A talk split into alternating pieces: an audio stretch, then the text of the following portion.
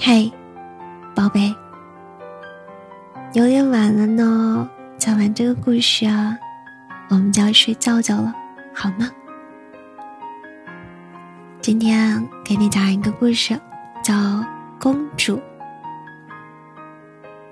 小公主是王宫中最没有存在感的人。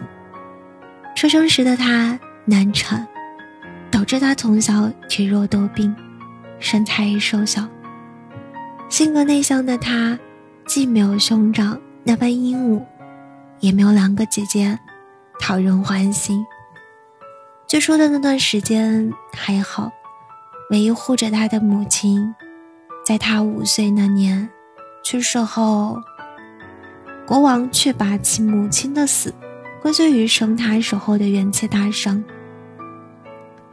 那以后无依无靠的逆来顺受的小公主，在王宫中地位越来越低。到了她十五六岁的时候，甚至连刚进宫的嫔妃都敢斥责于她。王国庆典那天。小公主默默地跟在队伍后面，逐渐与人群拉开了距离，最后被孤零零地留在了路中央。远处的少年默默地掉着眼泪，看着他，皱了皱眉头，猛然化为一条巨龙，向其扑面而去。巨龙掠走了公主。并挑衅的留下了信，紧接着事情就传遍了整个王国。国王下重金，征选讨伐巨龙的勇士。群情激愤间，这个最小的公主的命令也随之传开。即使小公主是王宫中最没有存在感的人，却依然代表了王室的尊严。三个月后，巨龙居住的古堡下。王国最顶尖的几十名勇士，举着利剑与圆盾，蓄势待发。少年探头看着，不禁吞了吞口水。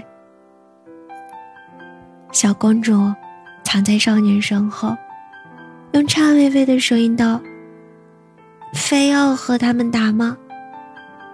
少年点了点头。早晚有一天，你会长成大姑娘的。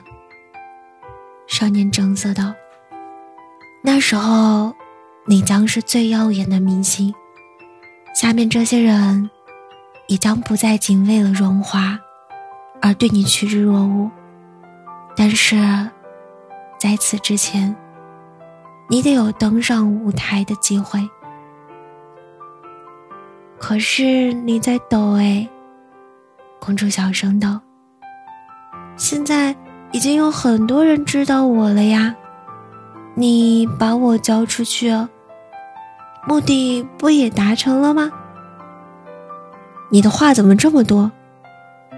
少年转头吼过去，耳朵泛起了点红色。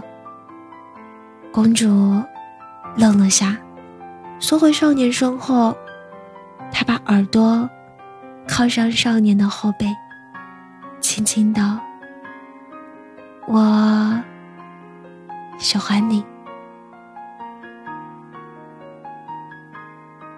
巨龙大圣勇士团收编其为公主卫队，拥有了自己势力的公主，在巨龙的辅助下，依靠政治铁腕成名。十年后，老国王故去。公主登基，成为王国首任女王。